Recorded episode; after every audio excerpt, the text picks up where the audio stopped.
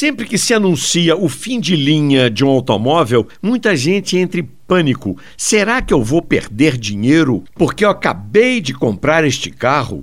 Será que eu vou ficar com um mico na mão? Ou vale a pena comprar uma das últimas unidades de estoque mais baratas, pois seu sucessor não terá as mesmas qualidades? E essa foi a dúvida de muitos quando a Volkswagen anunciou o fim da produção do Up no Brasil.